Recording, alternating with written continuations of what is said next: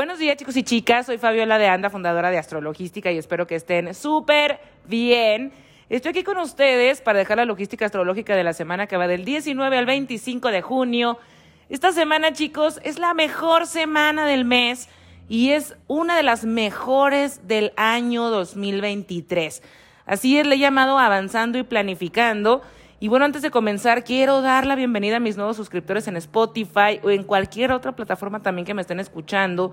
Síganme en mis redes sociales en Instagram y en TikTok como astro, arroba astro-logística o pueden entrar a mi sitio web www.astrologística.com.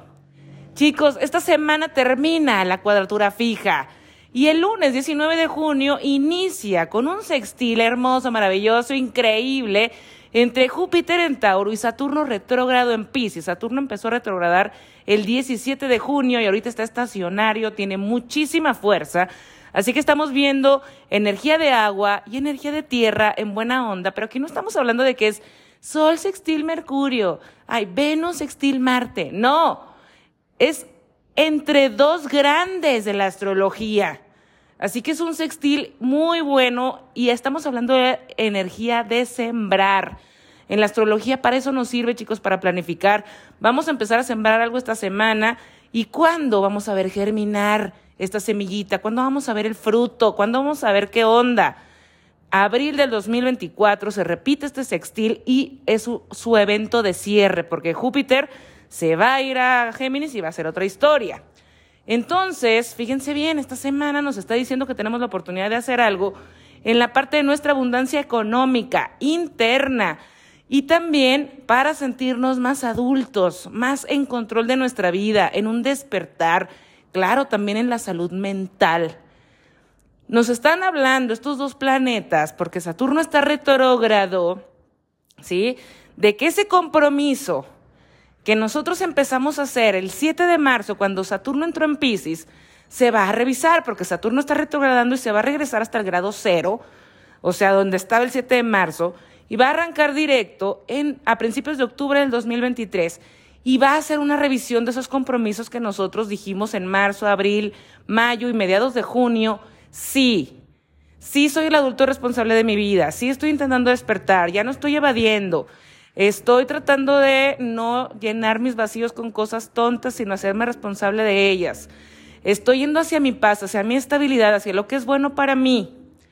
Y entonces cuando arranque directo, nosotros ya hicimos esa revisión, ya hicimos esos ajustes necesarios y bueno, vamos a empezar a darle y echarle ganas, porque yo les dije que el último trimestre del 2023 va a ser muy jupiteriano el inicio del 2024 va a ser muy plutoniano, pero después, pasando el primer trimestre, vamos a tener la oportunidad de ver esta semilla y de ver y de disfrutar ese fruto que nosotros estamos sembrando desde ahorita.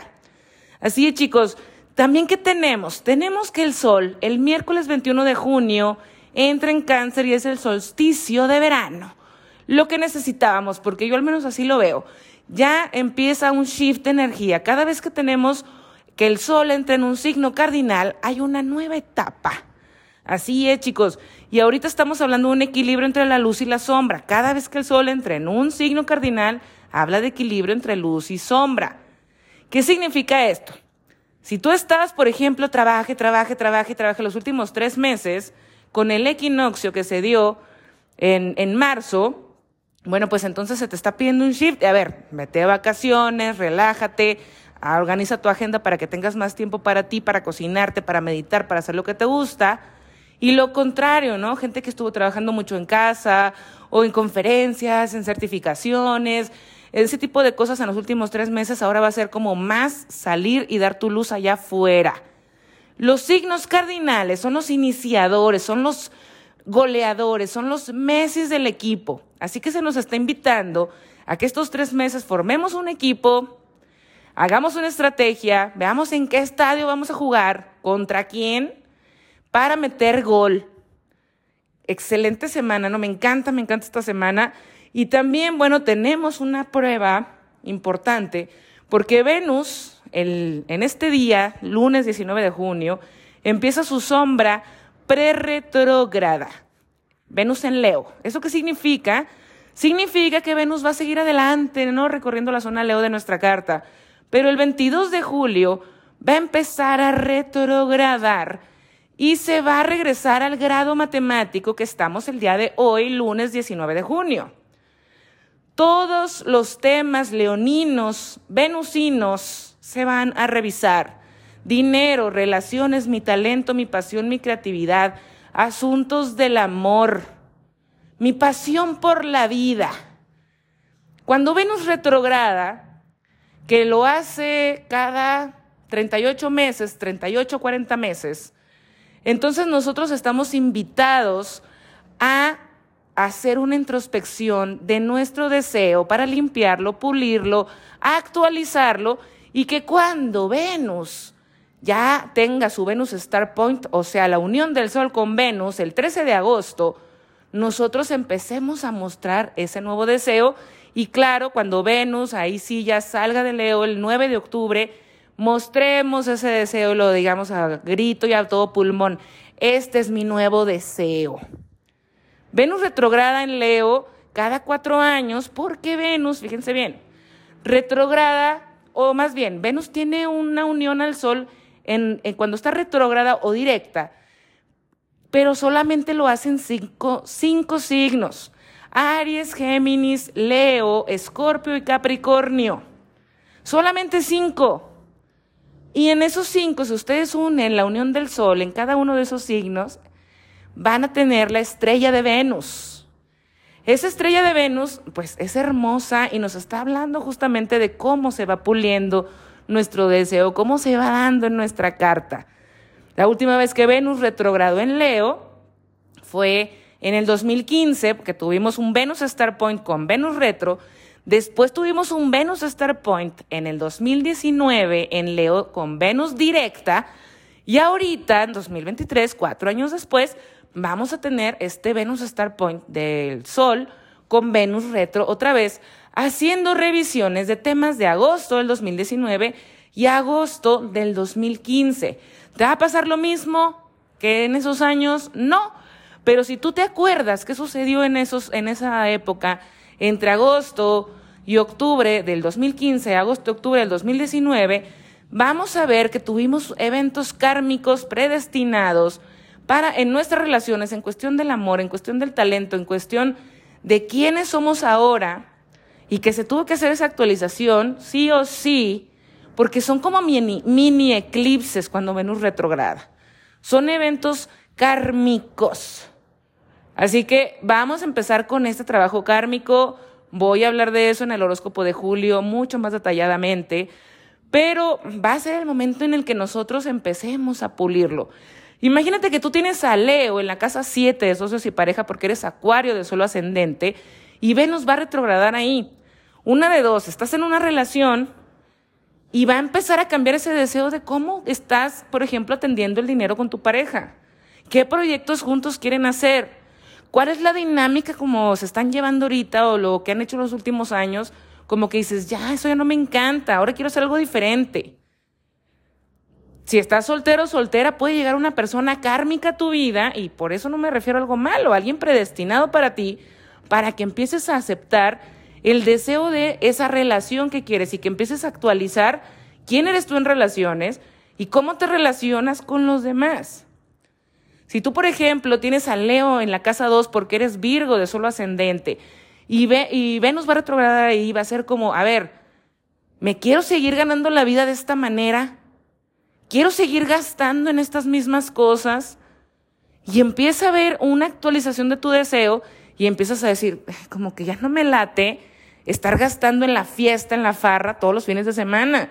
Ahora como que quiero ahorrar, como que también quiero viajar, quiero comprar otra cosa en mi comedor o yo qué sé. Empezamos a, a pulir y actualizar ese deseo. La casa 2 también habla de mi valoración personal. Ok, ¿con quién me siento valorada, valorado? ¿Por qué estoy tratando de, de sentirme merecedora al hacer esto, el otro? No pongo límites en mis relaciones. Si tienes, por ejemplo, a, Leo en la casa 10 de la profesión porque eres escorpio de sol ascendente, va a ser como, a ver, mi relación pública en la que estoy formal, nos estamos presentando de esta manera y ahora como que ya no quiero, como que ahora quiero que, que sea algo más privado o que viajemos más o que tengamos metas y las planifiquemos porque siempre decimos que vamos a hacer algo y no lo hacemos. O también puede ser, quiero seguir en este trabajo, en esta profesión. ¿Cómo quiero trabajar? ¿Cómo quiero mostrar mi luz al mundo? ¿Qué es éxito para mí? Aquí en donde estoy me siento creativo, creativa, me apasiona lo que estoy haciendo. Si tienes a Venus retrógrada en la casa 11 porque eres Libra de solo ascendente, sabes que con este grupo de amigos ya no me siento tan cómoda, ya no conecto. O con este equipo de trabajo estoy queriendo llegar a un proyecto, una idea, una meta y necesito más ayuda, necesito otro tipo de persona, necesito otro tipo de target, necesito actualizar aquí la situación para que nosotros podamos llegar a eso que queremos llegar. Entonces, espero que me esté dando a entender, obviamente esto voy a profundizar mucho más en el horóscopo de julio, pero desde ahorita se los dejo porque los temas venusinos de talento, del amor y todo eso que les comenté, empieza una revisión a partir del lunes 19 de junio. Y bueno, va a tener algo muy interesante esta retrogradación de Venus. Se va a cuadrar a Urano en Tauro por tres veces. Así que sí, vamos a estar teniendo a lo mejor desapego en relaciones, ruptura en relaciones, eh, relaciones más libres. Se va a pedir como un una actualización fuerte en donde ambos sean más independientes.